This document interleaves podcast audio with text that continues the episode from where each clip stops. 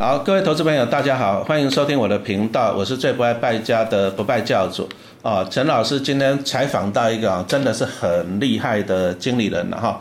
因为陈老师看到他们最主要以前哦，我先弄个关子哈，他们以前哦，陈老师看到就是哎，这个今年度这个主动型的基金的绩效真的是很不错啊。然后再来就是他们十一月一号，哎，又有一档被动型的 ETF 上市了哦，真的是十五块到现在十六块多，涨了快十趴，哎，一个月呢十趴呢哦，那这真的也是还蛮厉害。所以说这一家哈投信，哎，这个主动型的绩效迷人，哎，被动型，哎，他们发出是第一档被动型的 ETF，对，哎，第一档的结果没想到上市一个月而已，哎，涨了九趴呢，哦，这真的是强强棍哈。所以说今天一定要来跟大家分享一下哈。好，那当然啦，好，谜题揭晓一下啦，野村投信哈，那我们今天来采访一下他们投资策略部的副总，来，副总，请你先自我介绍一下。好的，老师好，各位听众朋友们，大家好，我是野村投信投资策略部的副总经理罗克旺，很高兴第一次啊见到老师的庐山真面目本尊哦，然后老师有注意到我们野村的主动型的基金。也注意到我们第一档 ETF 哦，非常高兴。其实我们十一月以来表现真的非常棒。哦，主动型啊，其实我们以前都做被动型的投资的，我们都讲说怎样，哎，好像一般主动型要打败大盘，你看巴菲特在讲不容易。好，那但是后来讲实话，其实啊，其实他讲说要打败大盘不容易，指的是平均值啦。啊，但是总有一些，特别是出类拔萃的、万中无一的嘛，对不对？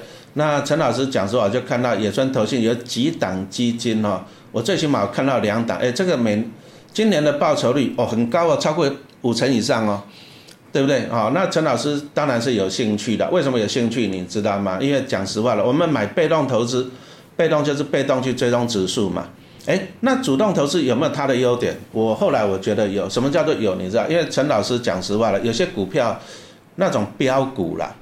哎，我有点怕怕的，小声怕怕，不太敢买。哦，哎啊，但是主动型的基金，反正经理人他们有专业的研究去操盘嘛，对不对？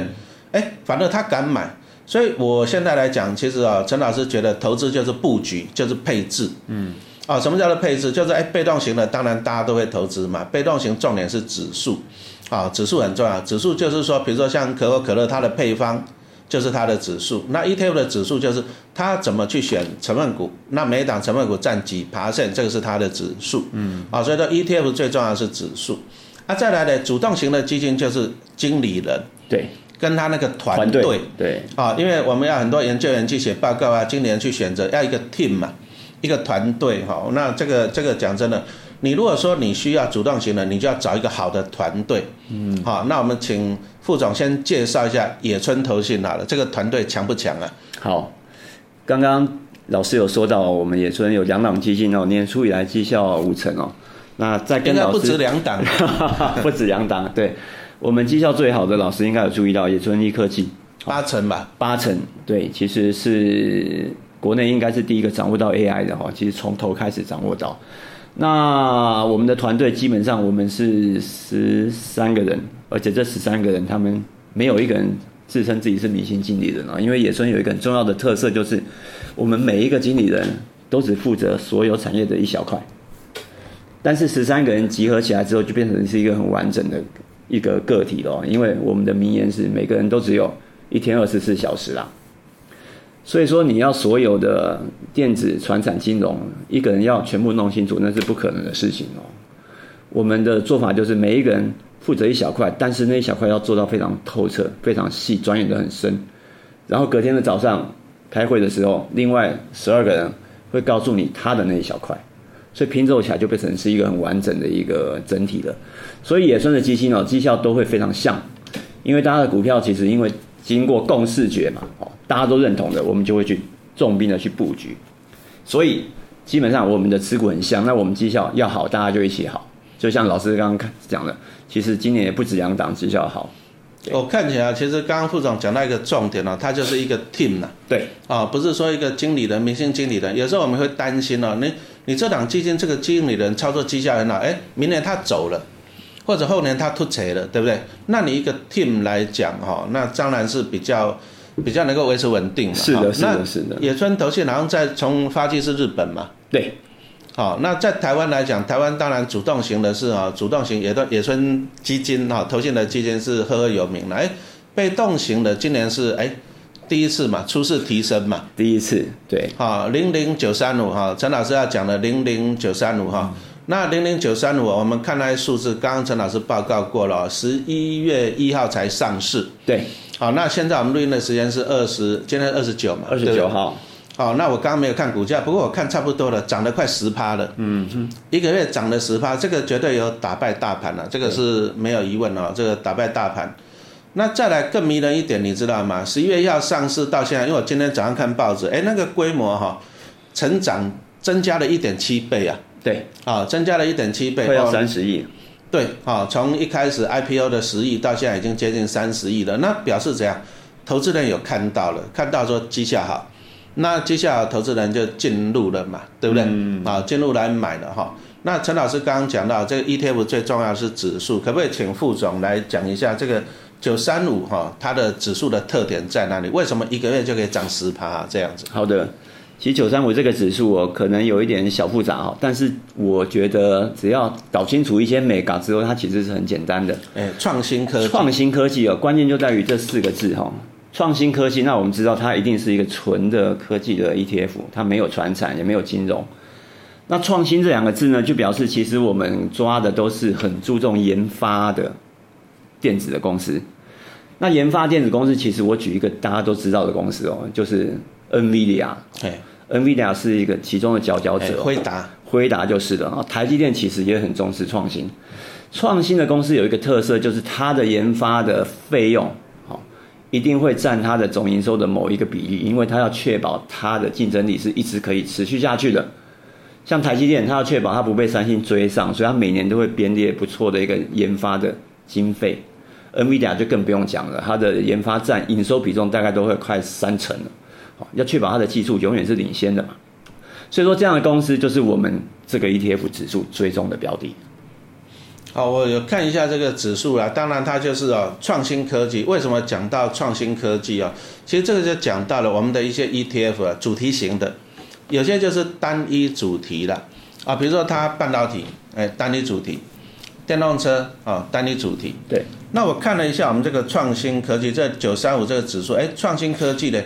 它是会随着时代改变来不断的调整嘛？对，这些主题嘛。而且它有好多个主题，啊，好像十一个以上哈。十一个以上，对。哦，所以说哈，我们今天讲到它就是可以南瓜了。嗯。南瓜这些啊，有时候讲真的，电动车虽然是很好，但是如果说将来电动车普及了，哎，那这个主题会不会就受限发展？哈，对不对？所以九三五哇，这个有走在前面，就是有看到说，哎，单一主题型的科技股，哎，可能将来发展到一定的就局限了嘛。对，就有是不是？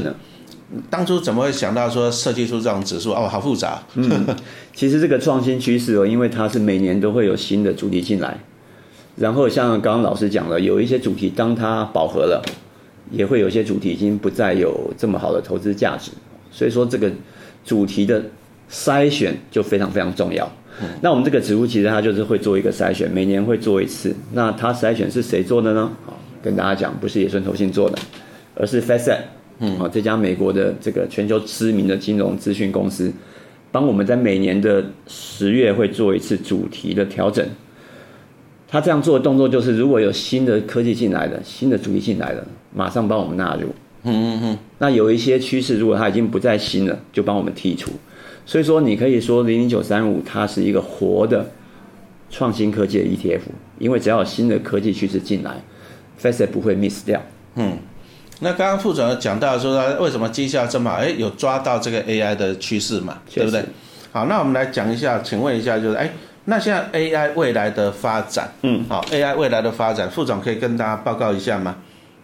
好的，其实哦，九三五的前十大成分股几乎都有 AI 的概念，嗯嗯嗯，那它的前五这个总的五十只里面 AI 的占比也是非常高的哦，而且现在 AI 涉及到的公司越来越广哦。那我们现在看这支 ETF 锁定的创新科技趋势，当然最明显就是 AI 了。那 AI 其实我们现在认为啊，这个趋势其实还在早期的阶段。嗯嗯嗯。怎么说呢？其实 AI 我们认为它是一个黄金十年的周期，但是现在只在初期的半导体这个阶段。那 AI 我们看上一次的例子，我们如果看行动网络普及，它就是有一个三阶段的一个走法。第一个是半导体先动，嗯，然后再来的话就是基础建设动。那手机上网的基础建设就是卖手机的，嗯像三星、苹果。然后到最后呢，我们现在会下载很多的 App 嘛，软体跟服务哦，这就是上一个世代一个 Super Cycle 的行动上网服务它的一个走法。那这三个阶段会有非常多的股票都受惠。好，那这一次 AI 其实我们发现到，其实也会跟上个周期很像，现在也是半导体先动，嗯嗯嗯，不管是美国的、台湾的，然后现在开始大家在注意到第二块就是基础建设了，好，像是美国的一些云端服务的提供者啊，对？像是 Amazon 啦。或像是 Meta 啦、Microsoft 都是，好，但是现在还没走完，因为有第三个阶段就是软体跟服务。对，那现在我们也看到，慢慢的已经有人在讨论这一块了，因为大家原本注意到伺服器 AI，但是现在大家已经注意到这个所谓的 Edge Device 边缘的设备，AI 可以连到你的 PC，可以连到你的手机，可以连到你的非常非常多的装置，这就是第二个阶段呢，基础建设的阶段。好像是上一个是在手机的三星跟 Apple，那第三个阶段现在也是投资人有一些比较厉害投资人开始在找的，就是软体跟应用，谁能够成王？那大家都在关心，哎，AI 以后会不会有一个 AI 的 App 杀手级的 App？现在我们还没看到，但是这表示这个行情还没走完，之后会有一些云端的这些伺服器业者带动了基础建设成长，然后到最后会有应用让我们用手机可以下载一些 App。让我们的生活更好。哦，这个 AI，陈老师觉得只是刚开始，刚开始，对，现在走到一开始才一年而已。看那 Chat GPT 哦，真的很厉害，搞不好以后我也不用写书了，GPT 帮我写了。不过应该还没那么聪明了哈。但是你看一下，你现在干嘛看那些科幻小小说、那些科幻电影来讲，哎，车子自己跑，将来还可以飞天，那家里有机器人，甚至你还可以交机器人女朋友什么的哈，对不对？所以我觉得这个 AI 这个这个科技发展，这个是绝对哈，现在只是像。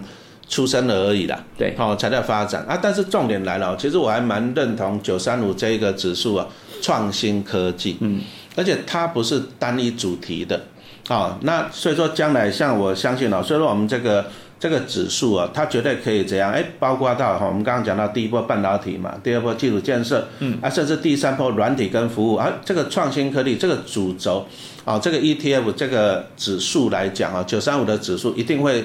持续的去与时俱进嘛，啊，去南瓜到这些指数哈，那这里就讲到了为什么我们要买 ETF 了哈。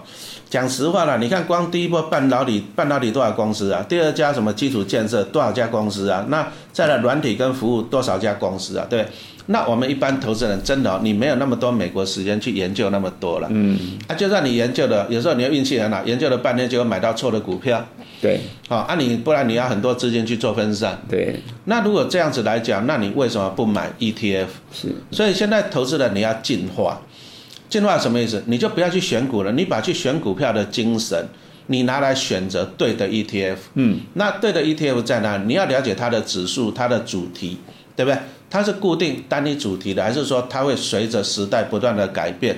好，那其实陈老师还蛮认同这个创新科技的，因为科技类股其实就是台湾最强的产业了。嗯哼。那你看为什么台积电可以越赚越多，赢者通吃？技术要摆在前面啊，人家五纳米、三纳米、二纳米，它跑在前面，那跑在前面，它就必须要这样不断的砸钱。对。砸钱去做研发，这个是一定要的。对。但是这个有个好处，为什么呢？它赢者通吃。嗯。它的毛利率可以五成。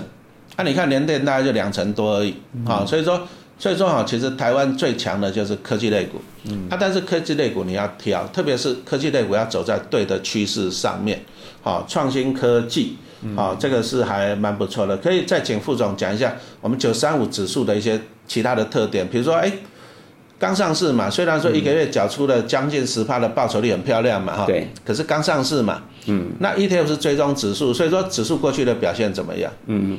其实这个指数过去表现非常好哦，而且我们拿过去五年的经验来看，其实我们这个指数，我们最重要的对手其实不是加权指数啊，也不是高股息指数，是我们的对手是一个很厉害的指数，就是台湾电子指数。好，因为其实创新科技要赢过大盘是非常容易的，而且它是应该的哈，只要这个台股是走多头，所以说我们不会讲说我们赢大盘哦，我们比的是电子指数。那因为我们走创新科技这样的公司，其实哦，基本上我们选到只要是它的创新科技研发可以转换成未来的营收跟获利成长的动能的话，这样的公司股价都会非常的赢过大盘，赢过电子指数。